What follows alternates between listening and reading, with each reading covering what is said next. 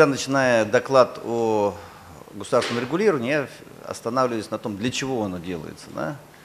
Ну, очень просто, в Воздушном кодексе у нас все, все про это написано. Если сказать кратко, общим языком, это обеспечение безопасности и создание условий для благоприятного развития. Вот на этих двух, э, как сказать, китах и базируется рискоориентированный подход, а как раз именно этот подход, он характерен для развития гражданской авиации в последние 50 лет во всем мире. Итак, э, ну вы, уверен, следите за теми нормативно-правовыми актами, которые выходят в области регулирования и эксплуатации беспилотных авиационных систем. Это в первую очередь э, две поправки в Воздушный кодекс Российской Федерации, которые установили не только учет, вокруг которого столько, столько копий ломается, да, но на самом деле очень много разных других позиций. Это поиск и спасание, авиационная безопасность, летная годность, э, требования к пилотам, функции внешнего пилота и экипажа беспилотного авиационного воздушного судна и многое другое.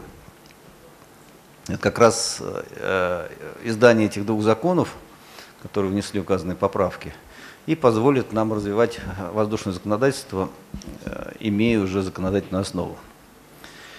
Ну, в первую очередь, всегда полезно во всем новом, а регулирование беспилотников это новое, э, обращать внимание на международные стандарты. Это в первую очередь стандарты Международной организации гражданской авиации ИКАО. К сожалению, э, ИКАО, оно не опережает государство в области нормотворчества, хотя и в последнее время издало ряд документов. Это был один циркуляр, который имел очень, э, скажем так, общий подход. Сейчас вышел документ уже более четкий, но однако стандартов, которые необходимо государством имплементировать в свое воздушное законодательство, практически не издано. Единственный стандарт, который издан, это в области регистрации беспилотников, причем, в общем, разница, что пилотируемые, что не пилотируемые, практически нет в, в этих стандартах.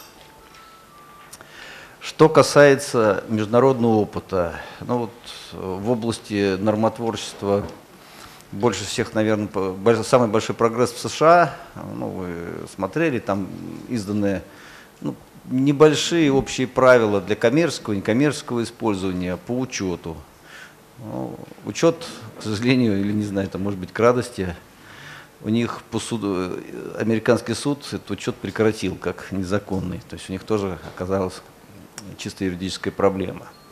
В остальных странах это Евросоюз, Канада, э, ну, вот мы Новую Зеландию смотрели с Австралией, да, правил практически нет. Есть уведомление о том, что разрабатываются правила, но не более того. И в большинстве стран Основной упор делается на повышение культуры безопасности полетов. Это издаются различные методические материалы. А, ну, во Франции, например, дополнительно э, опубликована карта, где можно летать, где нельзя, с указанием высот полетов для беспилотников. Ну, еще раз подчеркну, что законченного законодательства аналогичного скажем, регулирования пилотируемых э, летательных аппаратов ни в одной стране мира пока не существует. Ну, мы тоже не исключение. И здесь э, у нас проведена тоже большая работа, как я уже говорил, издано два федеральных закона, внесены изменения в правила выдачи свидетельств, дополнены э, процедурами выдачи свидетельств внешним пилотам э, беспилотных воздушных судов более 30 килограмм это разработан проект по учету, разработан проект по регистрации, разработан проект по требованиям к внешним пилотам. Все эти проекты были э, опубликованы, прошли процедуры общественного обсуждения. Сейчас они дорабатываются и уверен, что мы в ближайшие 2-3 месяца их увидим уже в виде утвержденных актов. В чем всегда, что больше всего мы обсуждаем в кулуарах сегодня, уже это обсуждение было, это самое сложное, это использование воздушного пространства. Причем не просто использование, а именно совместное использование. Потому что если э, разделять воздушное пространство, как мы сейчас делаем, исходя из требований безопасности, это либо э, затрудняет эксплуатацию беспилотников, либо затрудняет эксплуатацию пилотируемых воздушных судов. И та эффективность, которую несут в себе беспилотники, она практически обнуляется, иной раз становится даже и вредоносной, когда мы начинаем закрывать воздушное пространство для пилотируемых воздушных судов. Вот эта проблема, она во всем мире является самой важной. Здесь э, то же самое мы видим исследования. Вот, американцы объявили сначала, что они в 2014 году сделают совместное использование, потом объявили, что сделают это в 2017 году. Ну, в общем-то, технически проблема не решается. Это проблема не юридическая, это исключительно техническая. Беспилотник ничего не видит, и по правилам визуальных полетов, которые формулируются как «вижу, избегаю», э, беспилотник этого сделать не может. Есть ряд технологий, которые предлагаются, но они, ни одна из них не является исчерпывающей. Да. Есть э, оборудование, ну, скажем, типа зависимого наблюдения. Но все хорошо, но большинство воздушных судов таким оборудованием не оснащены. Да? И что делать в случае, если это оборудование выйдет из строя? То есть надо либо как-то очень сильно дублировать его, либо э, делать так, что его отказ не, бы, не привел бы к серьезным последствиям.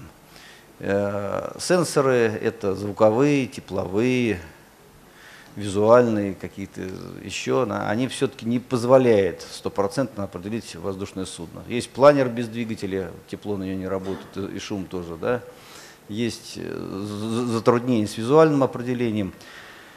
То есть пока все эти технологии развиваются, опробируются, принять решение о совместном использовании воздушного пространства беспилотными воздушными судами пилотируемыми пока невозможно. По правилам полета по приборам задача проще, но чтобы долететь до пространства класса А, где это, такие полеты производятся исключительно по приборам, да, надо пересечь э, пространство либо С, либо Ж, либо их совокупность. А они как раз летают по правилам визуального полета. Поэтому здесь э, как раз я думаю, что одна из, на мой взгляд, главных задач аэронета – это создать такие технологии, которые позволяют Э, беспилотнику увидеть и уклониться. Это важнейшая задача.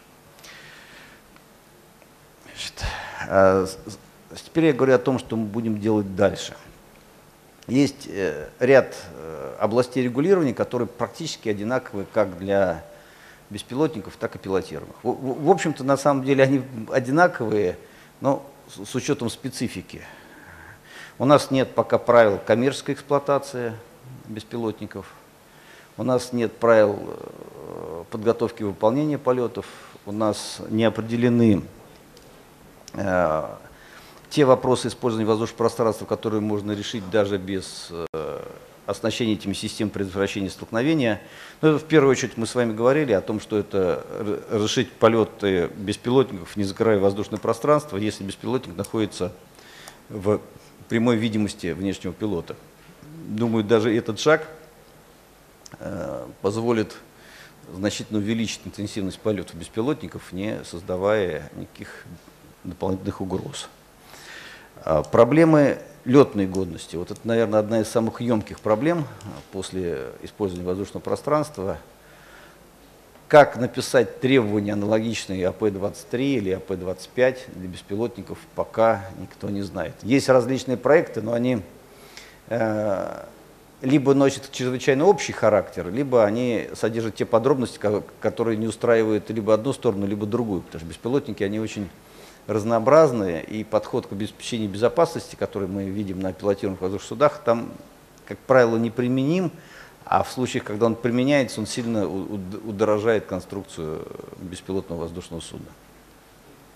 Поэтому сейчас у нас открывается дискуссия по поводу, как устанавливать эти требования – в виде отраслевых стандартов, федеральных авиационных правил или каких-то других документов, но во всех случаях э, это должны быть очень гибкие документы, которые э, должны успевать за появлением новых технологий, новых методов применения, новых материалов беспилотников.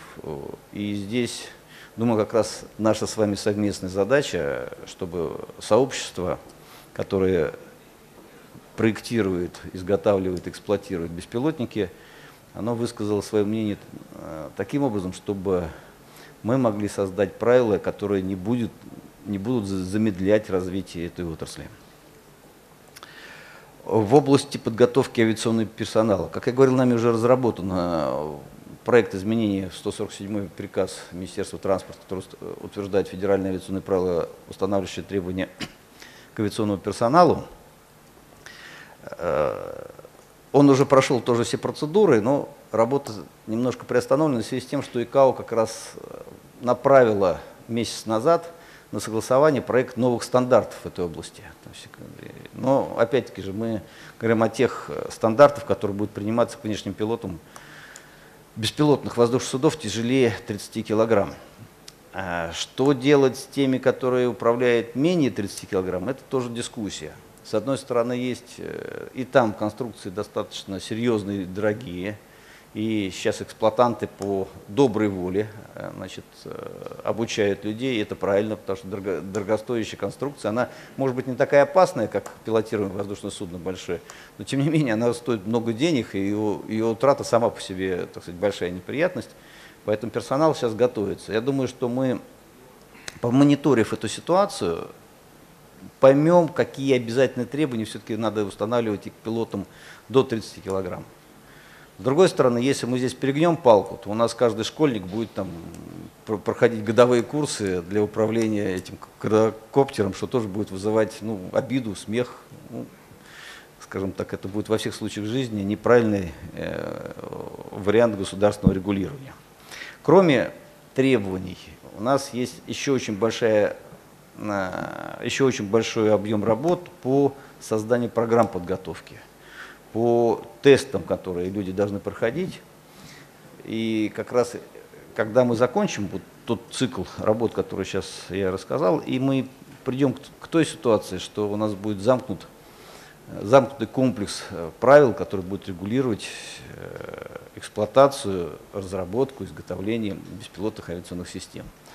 И уверен, что мы это будем делать в нашем сообществе. У нас сейчас создается Центр компетенции э, в Российском университете транспорта э, в области э, эксплуатации беспилотников. Надеемся, кроме этого, на совместную работу с МАИ с точки зрения как раз требований летной годности. И вас всех приглашаем на сотрудничество в этой работе. Мы все публикуем, если вы знаете, достаточно заранее. Не всегда, конечно, со всеми можно согласиться, но как раз э, та активность, причем, не боюсь этого слова, культурная активность сообщества, она всегда при, приводит к тому, что государство издает те правила, которые позволяют вам эффективно и безопасно работать. Спасибо за внимание.